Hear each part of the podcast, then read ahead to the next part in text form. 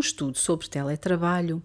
veio mostrar aquilo que é a cultura ainda vigente em muitas empresas em Portugal. O estudo, uh, um estudo que foi divulgado hoje pelo Jornal Notícias e que foi promovido pela UGT, indica que metade, quase metade dos inquiridos, trabalhadores, uh, indicaram que as suas empresas onde trabalham implementaram procedimentos ou soluções tecnológicas de vigilância, incluindo eh, adotando medidas ilegais de monitorização, vigilância e controlo do tempo de trabalho e da atividade laboral dos trabalhadores em regime de teletrabalho. Ora, eh, entre as, os procedimentos que as empresas eh, terão adotado está, por exemplo, o envio periódico de e-mails ou SMS, recurso a software de registro de entrada e saída e também de pausas do trabalho, mas também eh, software que, por exemplo, monitorizava todas as páginas que eram visitadas na internet pelos trabalhadores e, por exemplo, também a obrigatoriedade de os trabalhadores eh, terem permanentemente as suas câmaras eh, do computador ligadas. Ora, este tipo de procedimentos mostra ainda um pouco daquilo que é a cultura existente em muitas empresas em Portugal de desconfiança relativamente aos seus trabalhadores e um sentimento de posse um bocadinho como um, o, aquele marido ciumento e possessivo, o que de facto gera, em muitas situações, relacionamentos altamente tóxicos e ambientes de trabalho uh, e nas empresas uh, bastante tóxicos e nada saudáveis. Ora, isto, este estudo é um estudo feito quando já estamos a falar de teletrabalhadores, ou seja, estamos a falar de empresas que já permitem que haja trabalhadores em regime de trabalho à distância e gestores que permitem que eh, trabalhadores eh, trabalhem em regime de teletrabalho, porque ainda temos em Portugal empresas que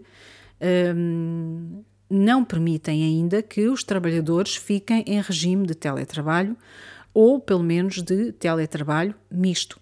Isso tem levado a alguma, alguns dos movimentos que se têm assistido, e não é só em Portugal, nomeadamente o movimento que tem ocorrido com, mais acentuado desde 2020, de eh, trabalhadores que se despedem das suas funções e das empresas onde estão porque de facto são empresas retrógradas que um, ainda têm práticas de exigir que o trabalhador uh, fique uh, de facto no escritório o dia inteiro, horas a fio, uh, quando em algumas funções é algo completamente disparatado, visto que já existem muitas alternativas.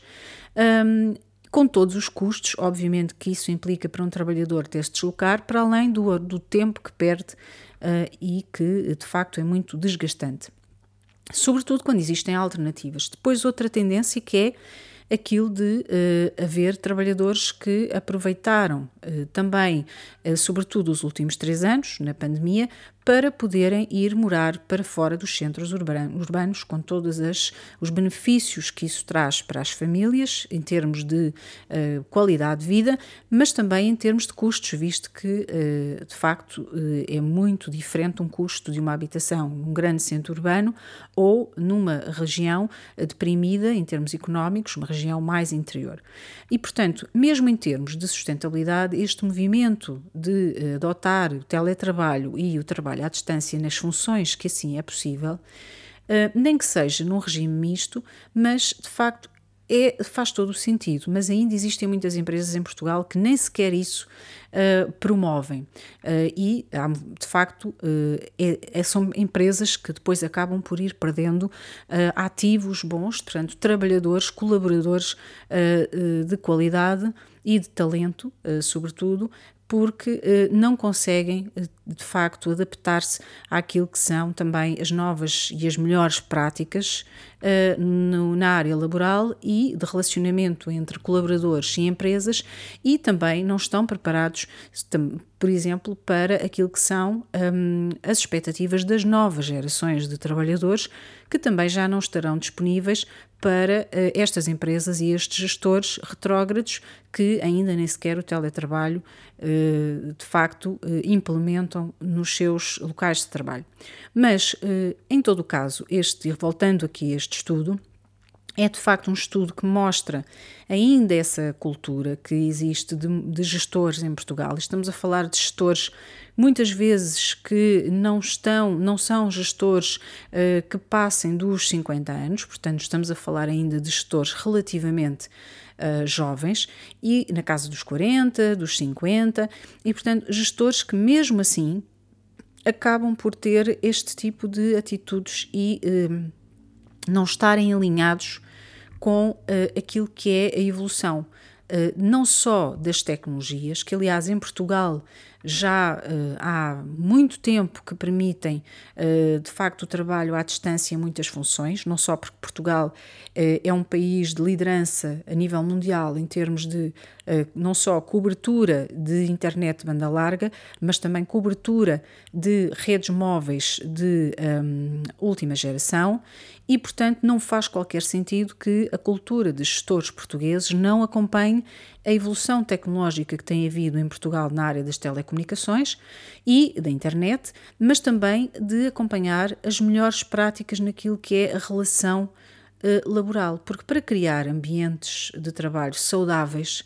e uh, evitar cair-se naquilo que é a criação de relacionamentos e ambientes tóxicos no trabalho,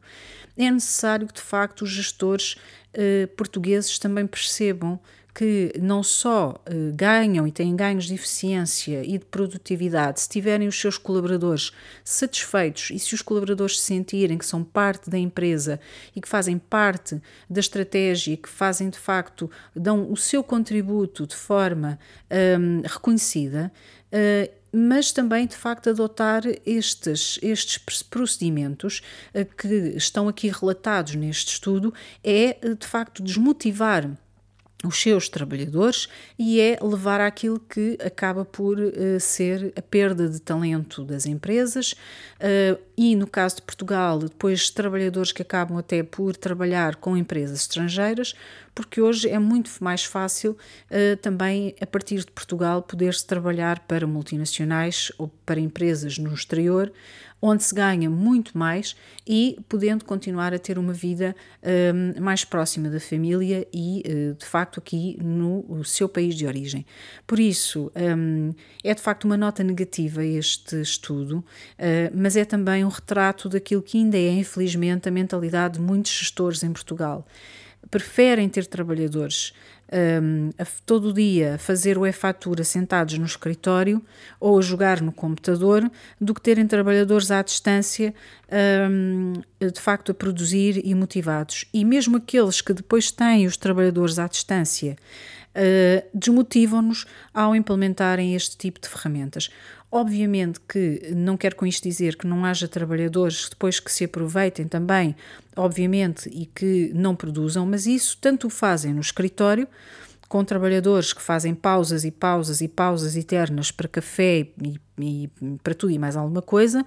ou que estão a fazer o e-fatura, ou que estão a jogar, eh, mas também há, de facto, os trabalhadores que, mesmo eh, estando à distância ou estando no escritório, são de facto trabalhadores que estão empenhados e que produzem e que, com o seu talento, eh, também trazem, de facto, benefícios para os empregadores. E, portanto, era eh, muito positivo ver uma evolução naquilo que é a cultura de gestores em Portugal.